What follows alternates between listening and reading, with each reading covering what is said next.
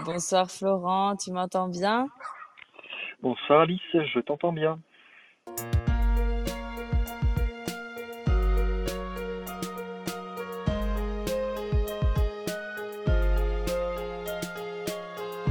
Ma rubrique préférée, c'est Les auditeurs t'imaginent. Nos auditeurs devinent si tu chantes, danses ou pas. Si tu aimes la musique, le classique électronique ou le contemporain.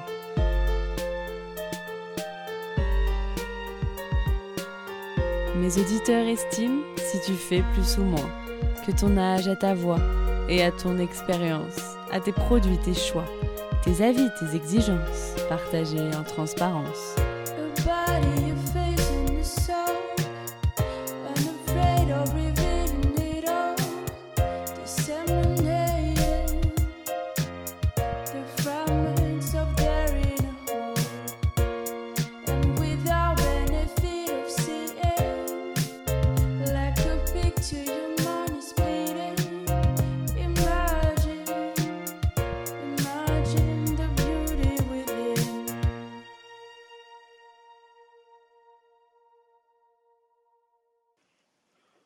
Alors, chers auditeurs, on vous retrouve ce soir pour une émission spéciale, Histoire de la beauté. Cette émission sera découpée en deux volets, beauté de l'ère gréco-romaine d'abord, puis beauté de la Renaissance. Pour animer cet épisode, je suis en direct avec Florent. Donc, Florent, tu es passionné d'histoire. Et quand on avait cherché un sujet l'année dernière pour Beauté imaginée, le thème histoire de la beauté était un peu une évidence.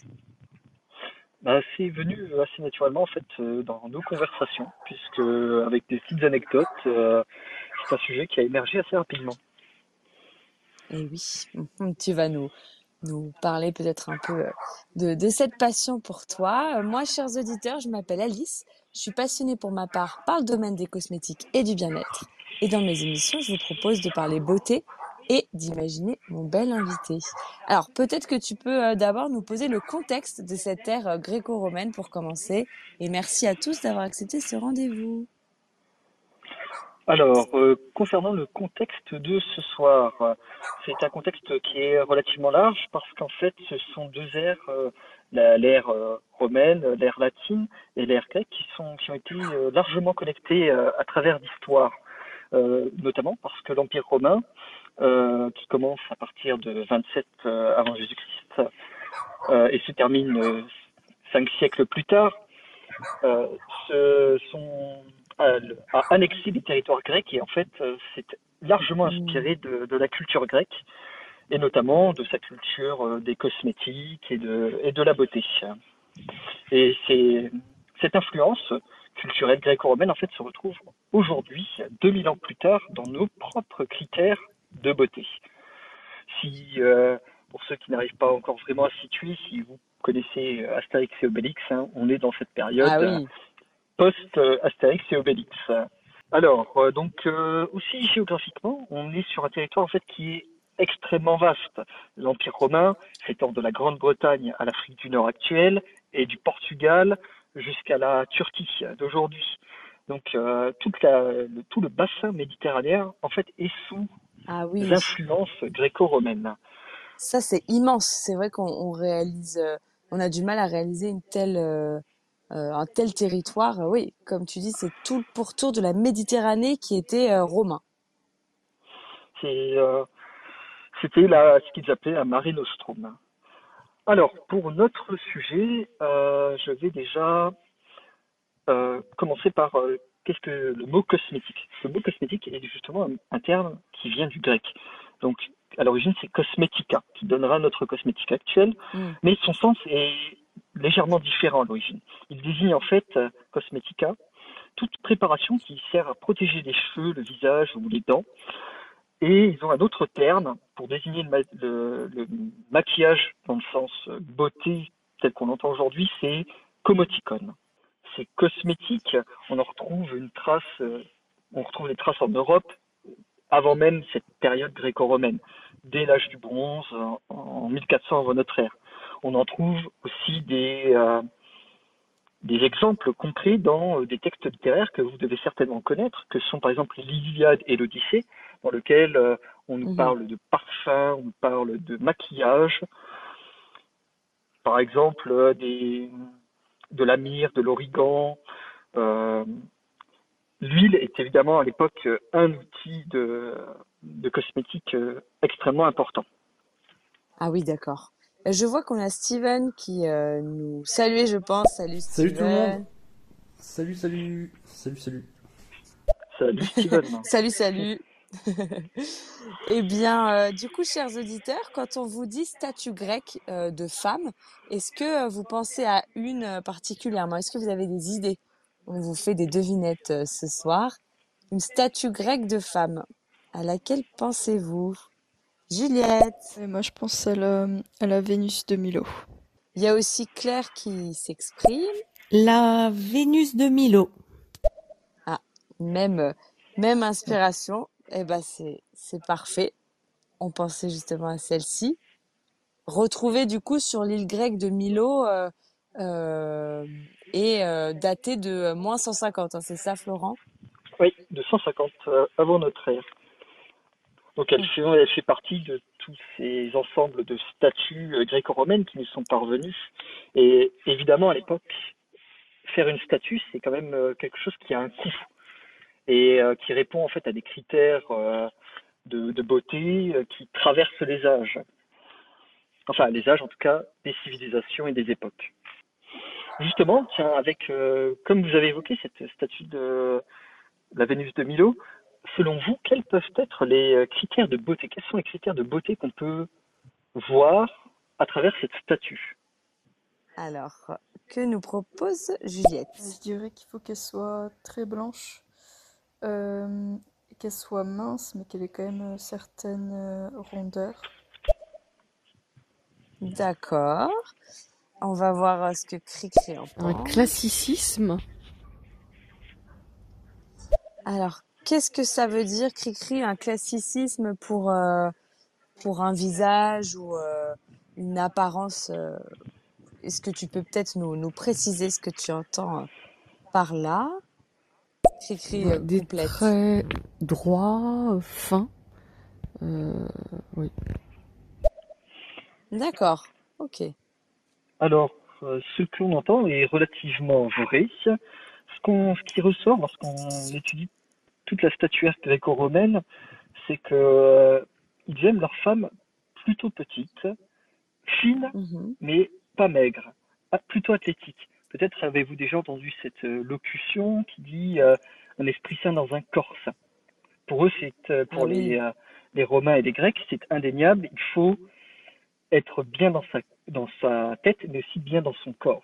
Et pour qu'une femme puisse donner des enfants forts, il faut qu'elle-même soit forte. Euh, il lui faut aussi des épaules relativement étroites et des hanches prononcées. Là encore, c'est un symbole de fertilité. Euh, il faut des cuisses relativement larges et des petits seins. Le visage, quant à lui, il, il doit aussi euh, avoir de grands yeux, noirs, des sourcils qui sont plutôt épais, un nez pointu, des lèvres et des oreilles de taille euh, moyenne, et aussi des joues et un menton de euh, forme plutôt ovale. D'accord. Ah, avant que tu continues, on va écouter si Claire avait eu euh, aussi euh, les mêmes impressions. Mais on, euh, ça évoque qu'il y a à cette époque-là, on a l'impression qu'il y a quand même une recherche de, de beauté euh, très présente. Euh, la coiffure est soignée, euh, les vêtements euh, devaient, devaient avoir aussi une certaine importance. Voilà. Oui, euh, l'apparence était vraiment euh, centrale, quoi. Hmm. Alors oui, elle s'avérait centrale. Alors nous, on ne va pas traiter tant que ça de la question des, euh, des coiffures ou euh, des vêtements, mais en, en effet, les- ces préoccupations restent toujours, euh, elles sont encore d'ailleurs d'actualité, elles, elles étaient évidemment à l'époque. Alors, la question des cosmétiques, c'est avant tout, pendant cette période, une préoccupation de femmes. Alors, évidemment, les hommes euh, s'y intéressaient, mais les sources que nous possédons à cet égard sont écrites par des hommes. Quasiment, on n'a quasiment aucun texte Ah de oui, femmes qui date de cette époque. c'est vrai. on a plusieurs auteurs romains, comme par exemple Ovide, ont écrit à ce sujet. Euh, Ovide dans le livre de l'amour, euh, ou encore euh, Juvénal, qui, euh, alors dans le livre de l'amour, Ovide évoque euh, comment une femme peut s'apprêter, comment elle peut se maquiller, quelles sont les recettes. Juvénal, lui, en revanche, se pose carrément à l'opposé. Il écrit qu'une femme qui achète des parfums et des lotions, euh, lorsqu'une femme achète des parfums et des lotions, elle a l'adultère derrière la tête. Donc, on Ah, a euh, des auteurs, une pensée classique, voilà, c'est mal vu. Une femme qui cherche à être belle, c'est qu'elle cherche aussi à aller voir ailleurs, selon euh, certains de ses auteurs. Donc, euh, à contrario, un homme qui, euh, dans ses, euh, selon, ses, selon de nombreux auteurs, qui s'occupe trop de son apparence, c'est un, homme- c'est un homme qui est efféminé et donc qui est ridicule. Il y a la question Ah, d'une d'une force, d'une force virile naturelle. On n'a pas à, besoin de se maquiller. d'embellir. Oui, de s'embellir. Enfin, ils le font, mais de manière beaucoup plus légère. D'accord. Après, alors, avec ces sources littéraires, on a aussi euh, évidemment l'archéologie qui nous a permis de retrouver euh, des milliers d'objets cosmétiques euh, à travers le temps. Nous avons par exemple notamment près de Londinium, aujourd'hui qui est Londres, qui était territoire romain à l'époque, des, Ah, près d'un temple, dans des offrandes, on a retrouvé des barrettes, des broches, avec des instruments qui servaient un peu de, couteau suisse de, de cosmétiques. Alors, après cette broche, on trouvait euh, une pelle auriculaire, un nettoyeur pour ongles, une pince à épiler, des petits applicateurs euh, à cosmétiques, qui seraient l'équivalent de nos pinceaux actuels, mais faits en bronze euh, pour le coup. Petite anecdote, là, concernant les hommes, il y a la question de la barbe. La barbe, c'est euh, c'est central. Et en fait, selon les époques, à Rome, on porte ou on ne porte pas la barbe selon que l'empereur la porte lui-même. ah, c'est marrant ça. Ça crée une mode. C'est ça. Et selon euh, la façon dont il va se raser, eh bien, euh, bien évidemment, tous les Romains ne vont pas euh, suivre cette mode, mais ceux qui s'accrochent au, au monde du pouvoir auront tendance à l'imiter. Ce sont les textes littéraires dont, par exemple, le Juvénal euh, nous parle. Bien qu'à l'origine, c'est très mal vu. hein. À Rome, dans les premiers siècles de, de Rome, c'est relativement mal vu de porter la barbe. La barbe, ce sont les barbares qui la portent. Ah, Alors, est-ce que, est-ce qu'il y a un lien étymologique, barbare et barbe ou pas du tout? Tu, tu sais ou pas? non, absolument pas. D'accord. Euh, la barbare, à la base, ce sont les Grecs qui euh, l'utilisaient pour désigner. euh, alors, ça désigne tout ce qui est étranger au monde grec, et c'est, euh, selon les théories, ce serait lorsqu'on entend, lorsque les Grecs entendaient des, Perses parler, ça, ça, ça leur Mhm. ressemblait à. Donc, dans, Ah, dans, dans- dans certains de leurs mots. Et donc, ils ont utilisé le terme barbare pour désigner ceux qui ne parlent pas grec. ah, ok, intéressant. D'accord, donc coïncidence, le mot barbe dedans. Ouais. Simplement une classique. Aussi, avant d'attaquer vraiment le vif de notre sujet, je- on va revenir un peu sur la question de la toilette. Il est évident à l'époque pour une femme romaine de ce qu'elle se, doit se laver régulièrement. Alors, il n'est pas une- à se laver tous les jours, pour la- l'immense majorité évidemment. Cette toilette, elle, est- elle, elle connaît des différences selon qu'on soit en ville ou à la campagne, que l'on soit riche ou que l'on soit pauvre. Les plus riches, eux, Mhm. possèdent des bains privés. En ville, les plus pauvres peuvent aller au terme. Ce sont des complexes qui mêlent euh, plusieurs bains, des bains chauds, des bains froids, euh, dans lesquels on peut trouver des gymnases pour, euh, là encore, cette notion de un esprit sain dans un corps sain. Il, est- il a, il a existé des termes mixtes. Donc évidemment, les auteurs euh, comme Juvénal hein, nous en parlent euh, d'une euh, une femme qui se rend au terme mixte, c'est qu'elle a des idées derrière la tête.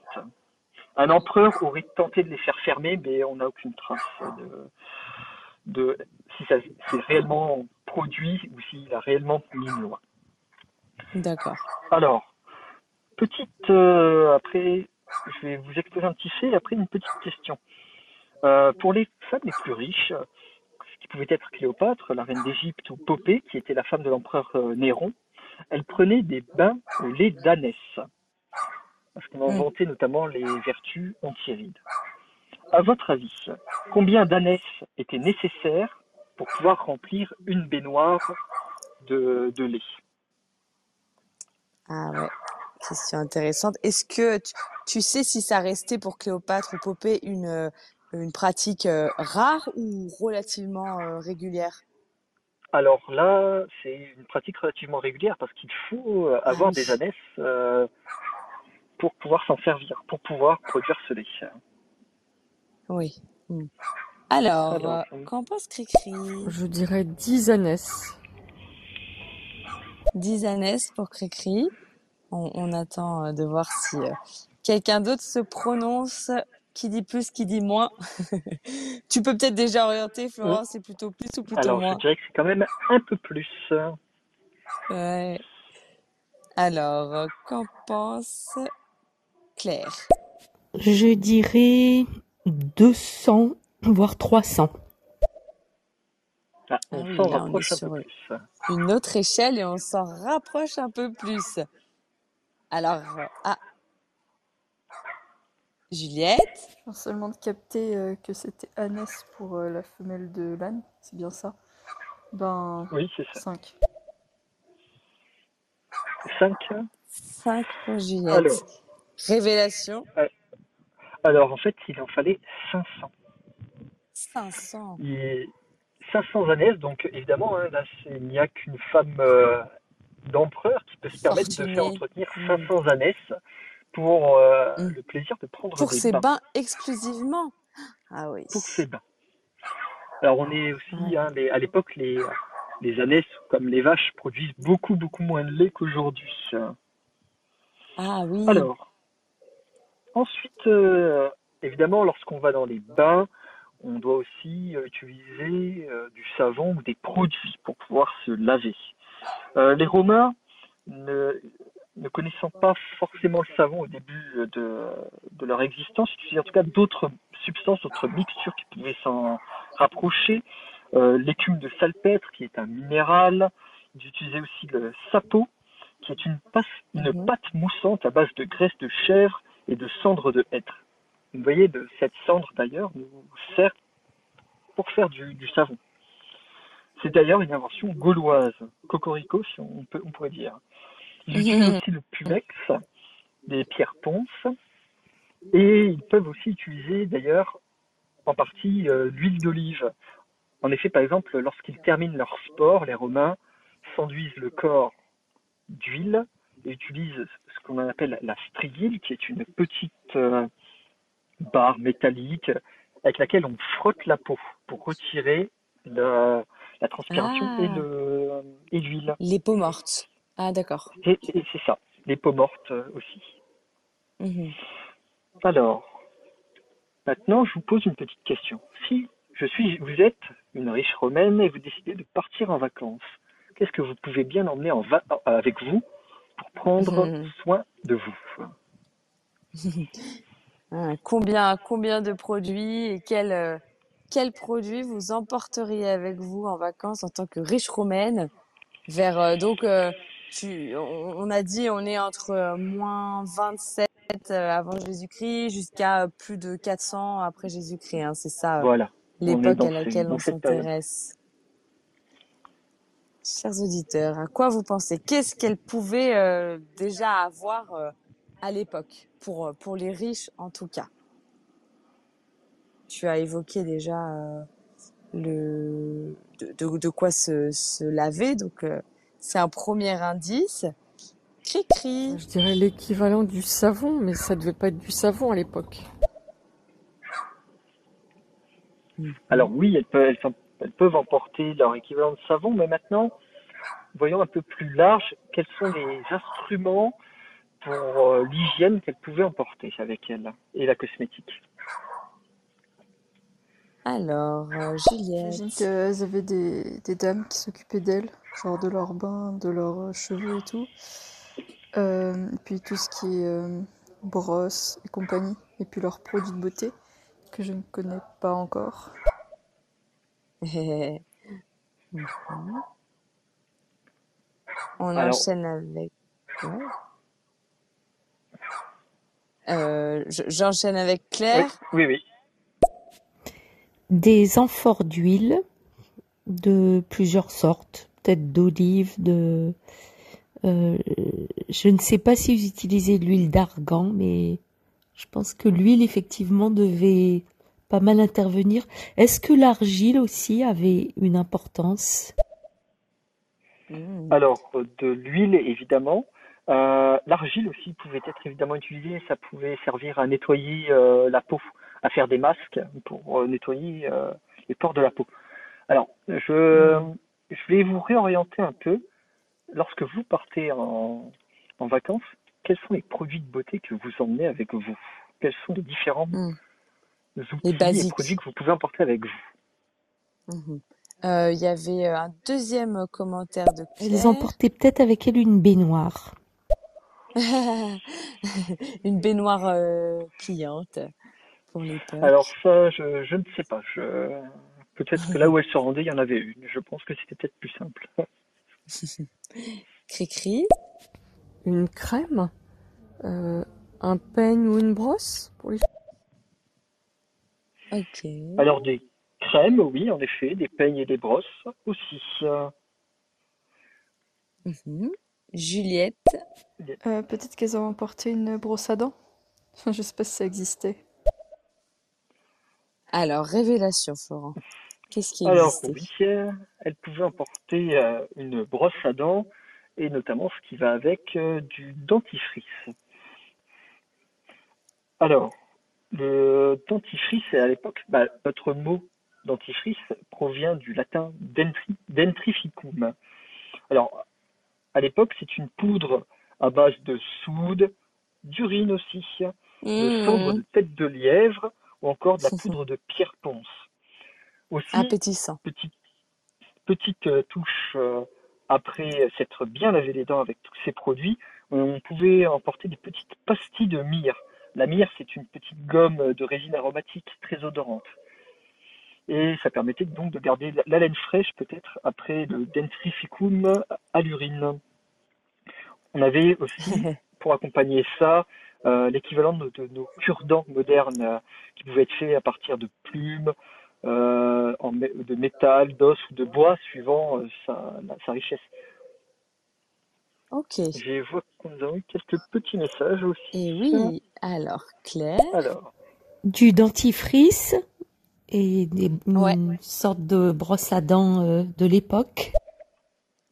Ouais, tout à fait, bien vu, Claire. Est-ce que tu avais deviné qu'il y avait euh, de l'urine et de la cendre de tête de lièvre dans, dans ce dentifrice? Et Steven? Ouais, j'en ai déjà entendu parler de cette histoire que effectivement les Romains se, se brossaient la dent avec de l'urine. Euh, ils faisaient même des bains de bouche, se gargariser aussi avec, avec de l'urine. Comme quoi, comme quoi tout se faisait. Ah ouais, c'est, c'est- ça, ça m'a pas mal euh, étonnée pour ma part, mais ouais. Euh, Juliette? Moi, la cendre, je me doutais parce que dans koh ils se lavent les dents avec de, Ah, de la cendre. C'est tout ce qu'ils ont sous la main. ah, punaise. Ah, en effet. C'est triste. Alors, c'est Steven? quand même vachement précis, hein. Cendre de tête de lièvre, ça ne devait pas, euh, ça devait pas exister beaucoup. oh ben, il devait y avoir certainement une industrie. euh, alors après, ils devaient aussi utiliser, je pense, d'autres types de cendres qui, euh, qui pouvaient. Bah, ils avaient tout simplement déjà leur foyer chez eux, hein, leur, euh, leur petit feu qui leur permettait de se procurer euh, de la cendre. Mais voilà, récupérer Hmm. de la cendre de tête de lièvre, c'est évidemment réservé à une classe relativement aisée. Oui. Alors, on, on enchaîne avec les autres. euh, quels étaient les autres euh, indispensables? Vous, qu'est-ce que vous pouvez bien emmener hein?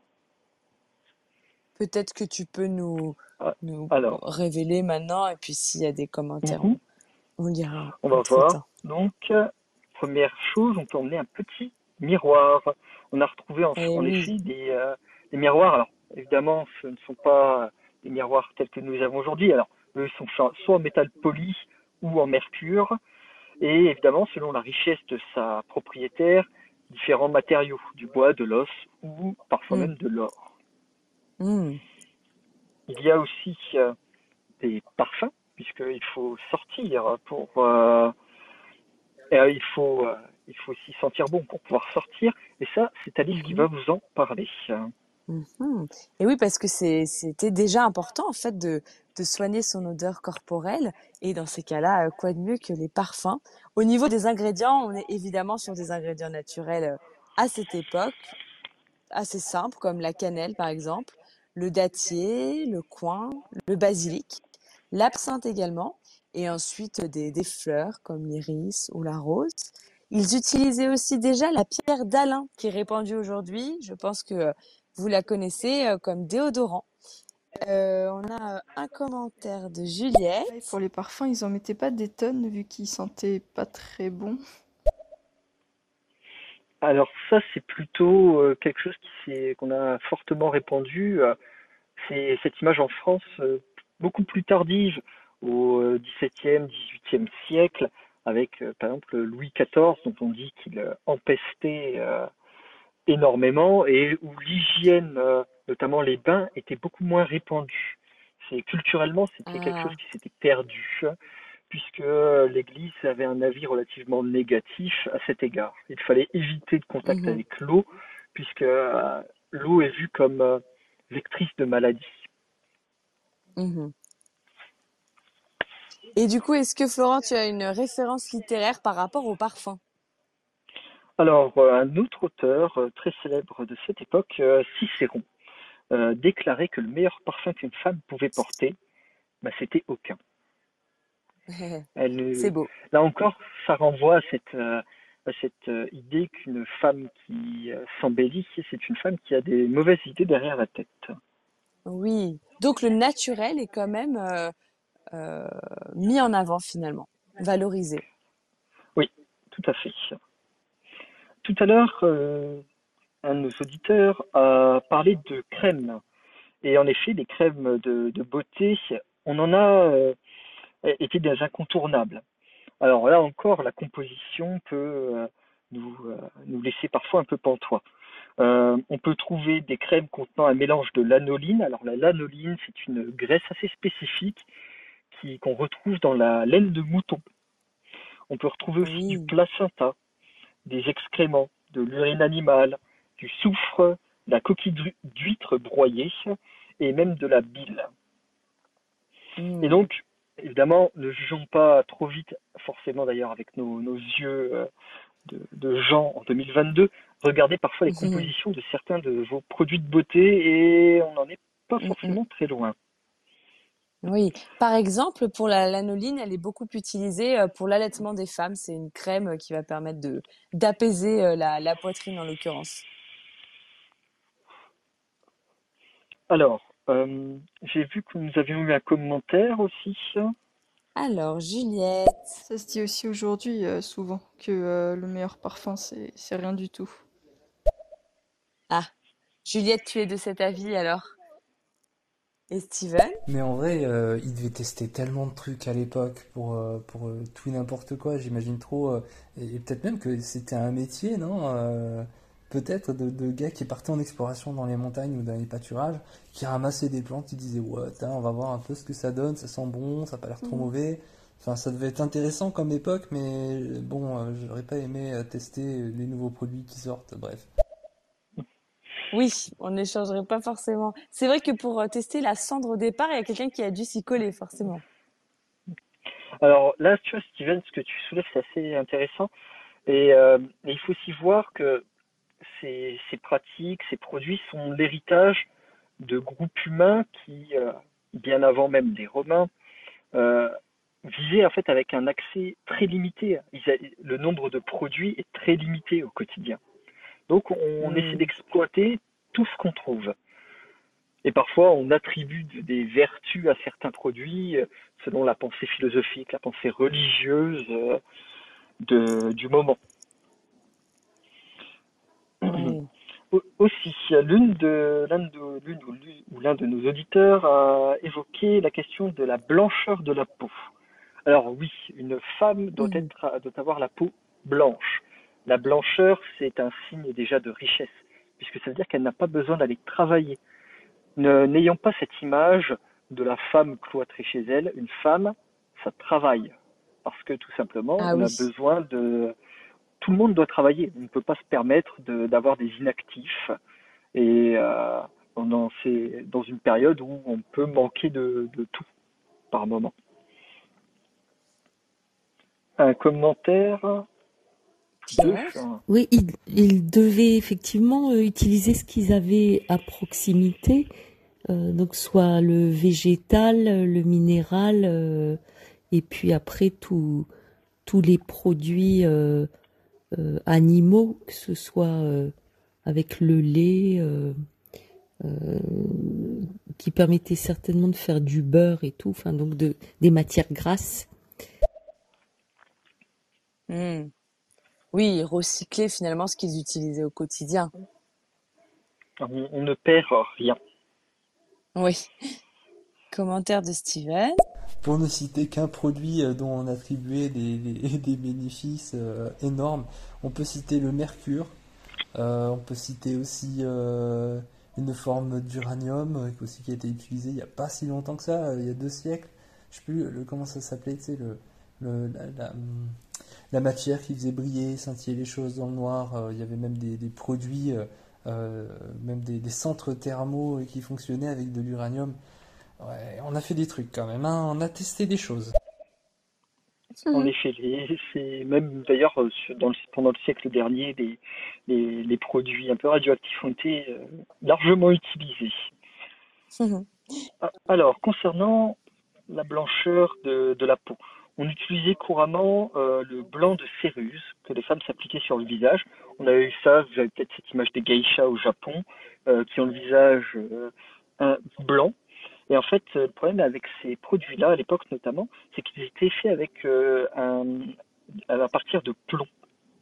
Et le problème, c'est que le plomb euh, est extrêmement toxique. Ça produit la maladie qu'on appelle le saturnisme. D'ailleurs, le blanc de céruse est aussi appelé blanc de Saturne, d'où euh, le, le nom Ah. de la maladie. Mhm. Petite anecdote sur ces euh, dernières crèmes et masques euh, de visage. En 2003, que je vous l'ai évoqué précédemment, près de Londres, on a retrouvé dans les ruines d'un d'un temple une offrande. C'était une crème de beauté, euh, un petit coffret en étain, et on a même, on a quasiment, on a retrouvé le contenu, on a retrouvé la crème. En fait, le- ce coffret en étain Ah. était totalement hermétique. Et lorsqu'il a été ouvert, on a découvert la, la crème et même des traces de doigts de la dernière personne à l'avoir utilisée. Donc il Impressionnant. y a, plus- il y a 2000 ans. Hmm. Concernant le, encore la beauté du visage, le mascara, alors lui, on utilisait le liège brûlé qui permettait d'épaissir les cils. Euh, on aime les cils longs, épais et bouclés. Euh, C'est d'ailleurs d'origine égyptienne. Chers auditeurs, à votre avis, pourquoi, que, enfin, que symbolisent les cils longs à cette époque Hmm. On avait Pourquoi euh, une un femme commentaire, doit les euh, avoir un commentaire en retard de Cricri. C'était déjà le bio avant l'heure, peut-on dire, au niveau cosmétique. Ah bah tout à fait. En fait, tout ce qui est euh, produits synthétiques, ingrédients synthétiques, c'est assez récent puisqu'il fallait euh, une certaine connaissance en chimie. Donc euh, c'est sûr que dans toute euh, toute l'histoire de la beauté, on est sur du naturel. Alors Cricri encore, Ça symbolise la bonne santé, peut-être? La bonne santé pour Cricri, J'ai Juliette. pas bien compris pourquoi elles avaient les cils longs, c'est ça la question? Oui, oui, c'est ça la question. Ça. Pourquoi elles avaient des cils longs? Pourquoi elles devaient les avoir longs? Claire? Pouvez-vous répéter la question? Je ne l'ai pas comprise. Pourquoi une femme romaine se devait d'avoir des cils longs?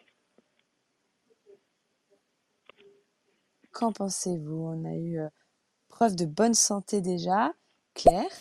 Euh, pour se protéger du soleil? Pour protéger leurs yeux? Ce serait Alors drôle. non, Je sais pas si c'est assez efficace. Juliette? Peut-être pour faire preuve de féminité. Féminité. Steven. Euh, c'est peut-être euh, parce qu'avant ils n'avaient pas de casquette. Du coup, pour euh, parer les rayons du soleil un petit peu, que ça tape un peu moins dans les yeux, bah, il fallait avoir des cils longs. Même idée que Claire. C'est peut-être l'objectif naturel des cils, même si c'est aussi d'empêcher les, les, les micro-organismes et les corps étrangers de rentrer. Alors, révélation Florent, pourquoi? Alors, euh, avoir des cils longs, c'est un signe de chasteté.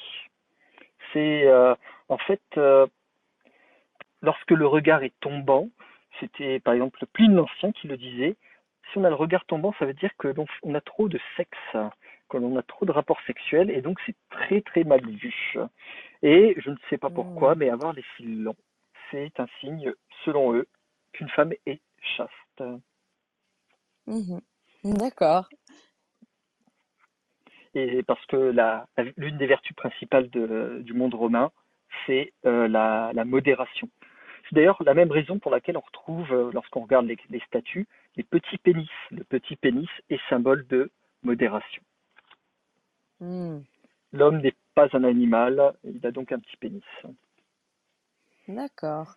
Steven commente. Waouh, comme quoi les préjugés euh, sur des critères physiques et sociaux, ça date pas d'hier quand même. hein.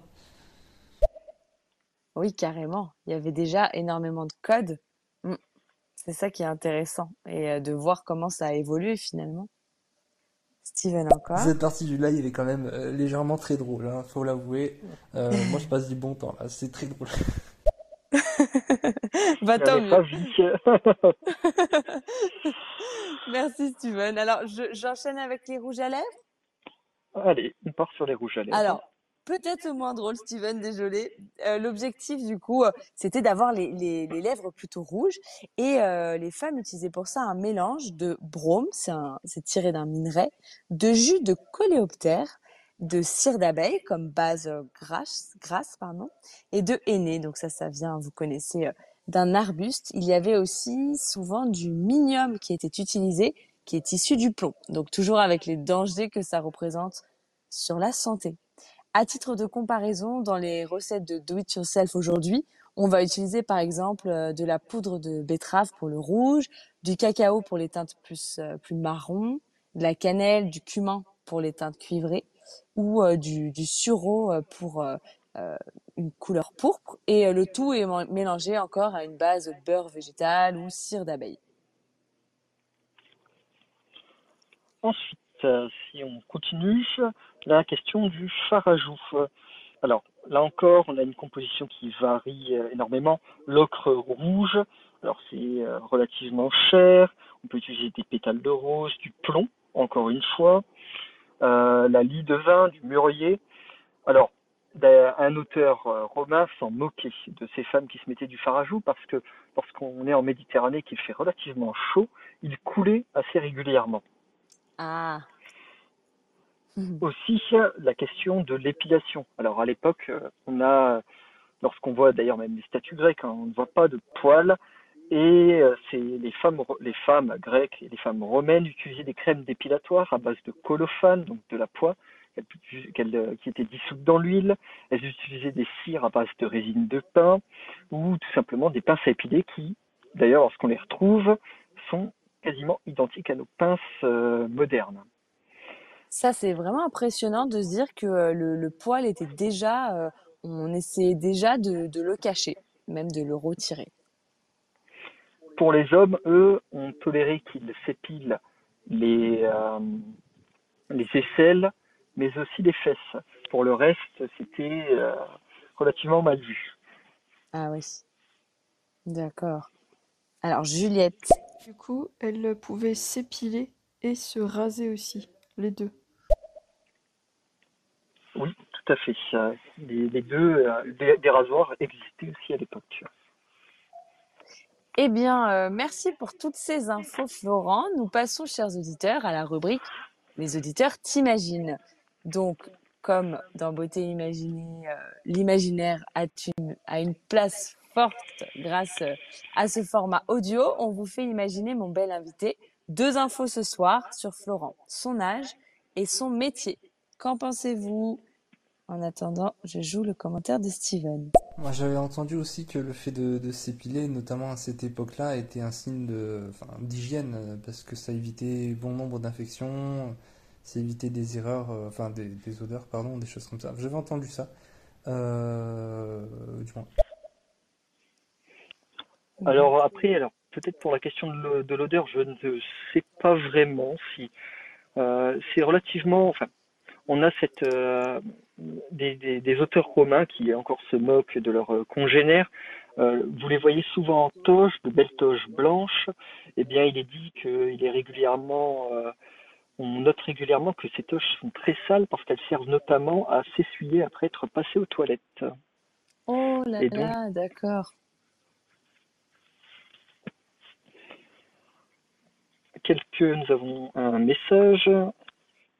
Alors, Juliette. Bah, je vais dire euh, 30 ans et euh, historien. Mhm. Merci Juliette. Est-ce que quelqu'un d'autre veut se prononcer sur ces deux informations à faire, à deviner concernant Florence, son âge et son métier? Claire? Alors, je dirais euh, que Florent a 29 ans et qu'il est euh, documentaliste. Mhm. Intéressant. J'attends que Steven se positionne, car Steven n'a aucun indice, théoriquement. Allez, Steven, nous attendons ta réponse. À ton avis, quel est l'âge de Florent? Quel est son métier? Cri-cri. 30 ans, historien. Ah, même réponse que Juliette. Donc, en tout cas, il y a euh, une impression euh, assez euh, commune euh, sur ton métier. Est-ce que Steven va nous répondre avant que nous révélions les réponses? Steven. Euh, alors écoute, euh, je dirais que tu es entre 25 et 30. Moi, je prends une fourchette large. À chaque fois, j'évite euh, j'évite ça. Et tu as l'air assez féru. Euh, donc évidemment, enfin, donc évidemment, je pense que soit tu es passionné, ultra passionné, sinon tu as un métier qui a strictement rien à voir avec ça. Euh, donc je vais tenter euh, le tout pour le tout, je vais dire que tu es prof. Eh bien, Steven, je dois dire que tu as raison. Donc, euh, j'ai Bravo. 29 ans et je suis euh, enseignant, mais alors enseignant en lycée euh, et euh, donc d'histoire-géographie. Et oui. Bah, bien joué, bien joué Steven. Bien joué aux autres aussi. Merci d'avoir euh, pro- proposé vos, euh, vos réponses. Je vais poster tout de suite ta photo mystère, Florence, sur mon compte Instagram. Beauté imaginée avec le tiré du 8 entre les deux mots. Est-ce que pendant ce temps, tu peux euh, nous dire quand tu as commencé à t'intéresser à l'histoire? Alors moi, j'ai commencé à m'intéresser à l'histoire relativement jeune. J'avais déjà euh, des, des livres qui appartenaient à mon père, qui pouvaient euh, traîner par-ci par-là et que je que je lisais. Et après, c'est aussi par le jeu vidéo, tout simplement, que je me suis intéressé à l'histoire. euh, pour euh, ceux qui peuvent connaître, euh, notamment un jeu Age of Empires 2, euh, qui nous met dans une période au Moyen Âge. Et à l'intérieur de ce jeu, on avait une sorte de petit Wikipédia avant l'heure. Et je, l'ai dévoré intégralement ce jeu. Et ce Wikipédia après, puisque Internet est apparu euh, dans les années, euh, dans les années qui ont suivi. Ça me faisait bien rire puisque j'ai joué aussi à ce jeu, mais euh, je n'ai jamais pour ma part ouvert le Wikipédia du jeu. Donc c'est là qu'on voit voilà la passion. Voyons les, les commentaires, les, les, rés- les réponses à ces révélations. Steven. Eh ben, j'aurais bien aimé t'avoir comme prof. Voilà. Ah bah ça fait toujours plaisir, je pense. Hein, oui, je te remercie. C'est globalement ce que disent tous mes élèves. Oh, avec avec euh, en pleine modestie quoi. non mais cool cool. Juliette? Ah oui, Age of Empire, mon père y a beaucoup joué aussi. Et c'est un passionné d'histoire. Ah donc c'est vraiment euh, le le jeu qui euh, plonge dans une dans une époque. En tout cas, vous pouvez euh, retrouver la, la photo mystère de Florent sur euh, Instagram, très mystérieuse et euh, qui euh, correspond euh, à notre thème puisqu'elle a été euh, prise en, en Grèce justement.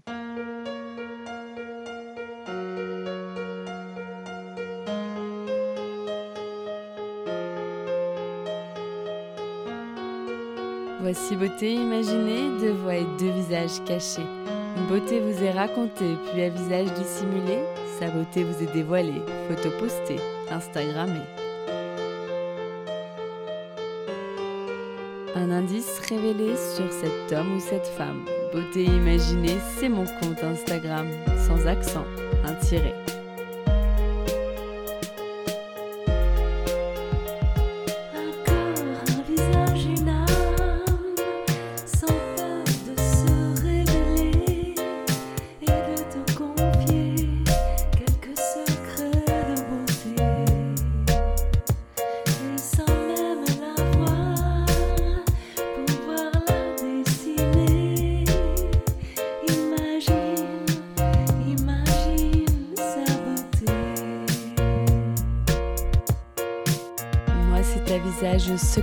Que je me plais à questionner lors de mes lives un invité.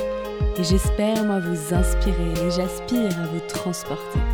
Autour d'un thème, vous présenter comment l'invité parle beauté. Ses habitudes même banales, j'attends pas du phénoménal. Je qu'on découvre son idéal de beauté, sa routine normale. Mes chers auditeurs, bienvenue sur Beauté Imaginée. J'espère vous avoir convaincu que j'aime quand vous participez. Allez cliquer pour commenter quand j'interviewe mon invité sur son approche de la beauté.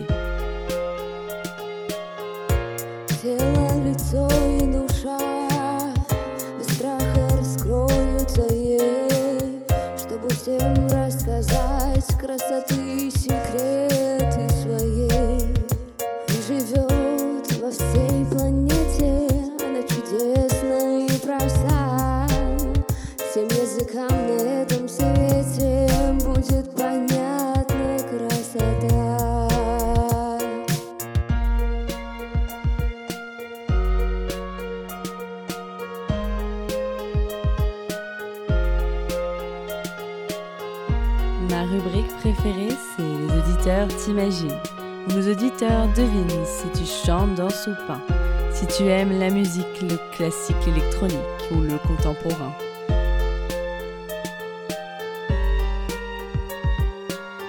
Mes auditeurs estiment si tu fais plus ou moins, que ton âge à ta voix et à ton expérience, à tes produits, tes choix, tes avis, tes exigences, partagés en transparence.